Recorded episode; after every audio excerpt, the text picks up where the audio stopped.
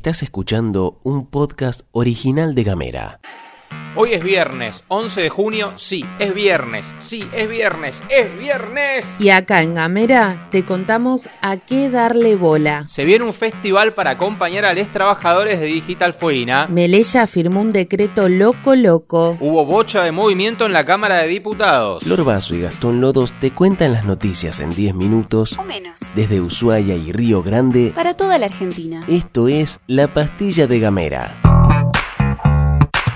Por gacetillo oficial, el gobierno de la provincia informó que en el marco del plan de vacunación, más de 50.000 fueguinos y fueguinas ya fueron vacunados con la primera dosis de la vacuna contra el COVID-19. Además, también revelaron que les fueguines vacunados con ambas dosis ya son 15.000. Otra muy buena, y porque celebramos que cada vacuna llega al país, este lunes llegarán otras 934.200 dosis de AstraZeneca y el martes se esperan otras 800.000 dosis también de AstraZeneca. Todo esto lo confirmó la ministra de Salud Carla Bisotti en su cuenta de Twitter. Dicho todo esto, se espera que en estas horas conozcamos cuáles son las nuevas medidas decretadas por Alberto Fernández, ya que hoy vence el actual decreto. ¿Será viernes de diapositivas? Les laburantes de Digital Fueguina siguen sin respuestas por parte de la empresa. Por eso decidieron organizar una feria para este domingo en el gimnasio de la UOM, acá en Río Grande. El gimnasio de la UOM está ubicado en Moyano 361. Será a partir de las 13 y hasta las 18, pero mejor te lo cuenta Valeria Rivero, trabajadora de Digital, que a Gamera le dio detalles sobre todas las actividades que se están organizando y piden la colaboración de la comunidad.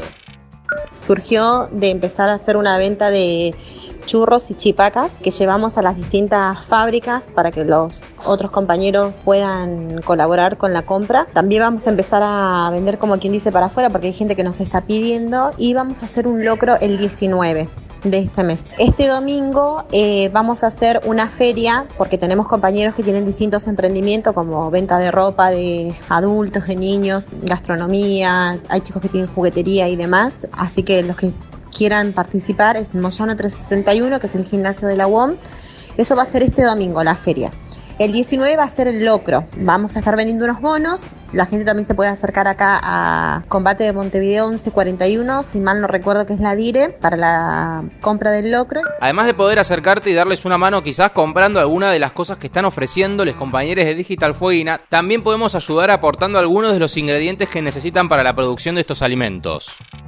Nosotros lo que estamos solicitando es la colaboración de harina 4.0, eh, grasa, eh, levadura, polvo para dulce de leche, azúcar, que eso es para la fabricación de churros y chipacas que llevamos eh, la elaboración día a día, ¿no es cierto?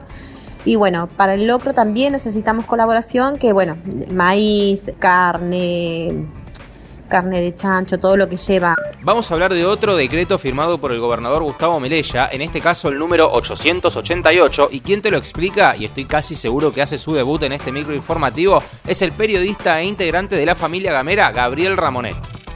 La pandemia genera situaciones de excepción, pero también hay que tener cuidado cuando sirve para ocultar medidas de gobierno. Ayer el diario del Fin del Mundo publicó el contenido de un decreto del gobernador Gustavo Melella, dictado el 30 de abril, pero publicado recién ahora, que dispone como excepción y dentro de la emergencia sanitaria que los funcionarios públicos de todos los poderes no tienen la obligación que está establecida por ley hasta que cese la emergencia sanitaria de presentar el contenido de sus declaraciones patrimoniales. Me parece muy grave porque bajo el escudo de decir que hay que evitar el movimiento de personas y de papeles, se podrían haber tomado otras medidas, como por ejemplo establecer también por la vía de la excepción una presentación electrónica. Y atención, porque hoy se viene un nuevo episodio del podcast que hace Gabriel Ramonet en Gamera, nosotros los fueguinos, y va a hablar de cómo un juez acusado con pruebas de vender y comprar fallos y de arreglar causas de su juzgado terminó zafando de todo. Hoy Ramonet nos habla del juez Raúl Sade. Seguí nuestros contenidos en gamera.com.ar. Desde Gamera queremos ley de paridad en Tierra del Fuego y te la militamos fuerte. Repasando un poco, esta semana te contamos que solamente Corrientes, Tucumán y nosotros no tenemos tenemos esta legislación y conversamos con la abogada feminista e integrante de la organización Loguera, Sol Verón, sobre la urgencia de contar con esta normativa en la provincia. Si no la escuchaste, te invitamos a que busques la pastilla del miércoles. Hoy es el turno de otra feminista. Ella es María Luisa Storani, militante radical, integrante de Ojo Paritario y parlamentaria del Mercosur, quien le contó a Gamera lo siguiente. Es fundamental es tener este debate y, cumplir con lo que es la democracia paritaria. Es increíble, inaudito que estemos en el 2021 aún las mujeres argentinas luchando por estos espacios. El objetivo que nosotros tenemos desde Ojo Paritario, que es un espacio transversal donde formamos parte mujeres de varios partidos políticos, pero que hemos trabajado históricamente con la ley de cupos y ahora con la, con la ley de paridad. Y hemos hecho acciones de visibilización y acciones centrales para de incidencia en muchos eh, parlamentos provinciales, donde hemos tenido éxito y hemos hecho presentaciones incluso en la justicia, donde también hemos tenido eh, mucho éxito. Por eso estamos insistiendo que Tierra del Fuego, al tener Estado parlamentario, los proyectos que se nieguen a discutirlo, ¿no? María Luisa hizo hincapié en el consenso de Quito del año 2007, donde se acordó sobre las democracias paritarias. Increíblemente, 14 años después, estamos hablando de lo mismo. Desde ese consenso nosotros empezamos a trabajar la paridad en todo el país y ya, de hecho, la mayoría de las provincias de la Argentina la tienen, están faltando dos o tres provincias nomás y una es Tierra del Fuego. Así que, digamos, mi, mi compromiso como parlamentaria, como feminista, como militante política, eh, conjuntamente con las compañeras de otros partidos políticos, socialismo, del kirchnerismo, de partidos provinciales, eh, hemos con la Fundación Friedrich Ebert también estamos trabajando en este espacio de ojo paritario, tratando de luchar por esta visibilidad para tener una verdadera representación, no solo política, sino institucional, con paridad de género, que es lo que debe ser en la Argentina.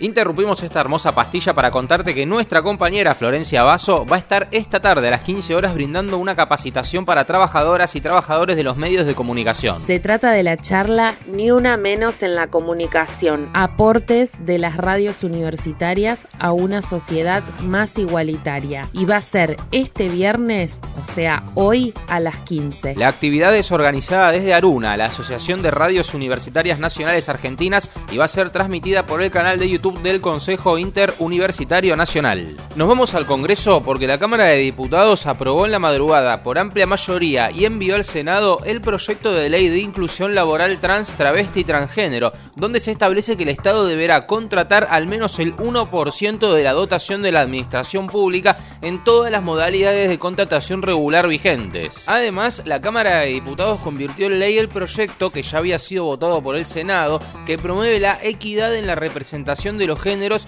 desde una perspectiva de la diversidad sexual en los medios de comunicación audiovisual, cualquiera sea la plataforma utilizada. La iniciativa establece un régimen de cumplimiento obligatorio para los medios de gestión pública e incentivos para que el sector privado adhiera con beneficios en el acceso a la pauta oficial. Es decir, se premia a aquellos que demuestren avances en equidad de género. Y antes de irnos, vamos a hablar de fútbol, porque el Supremo Tribunal Federal, la máxima corte de la República Federativa de Brasil, rechazó rechazó varios pedidos para prohibir la realización de la Copa América. De esta forma quedó autorizada la realización de la Copa América 2021, que comienza este domingo a las 18 horas con el encuentro entre Brasil y Venezuela. Y como leímos en alguna red social, finalmente no se hizo en Colombia por las protestas, no se hizo en Argentina por la cantidad de casos de COVID, entonces se hace en Brasil, que tiene las dos cosas. Estás escuchando Gamera Hablamos distinto. Increíblemente llegamos al final de la pastilla de hoy y también al final de la semana. Nos encontramos el lunes nuevamente, gamerianos, gamerianas y gamerianes. Muchas gracias por habernos acompañado y esto es todo, amigues.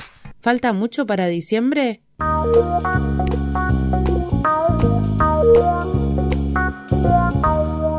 Estás escuchando un podcast original de Gamera.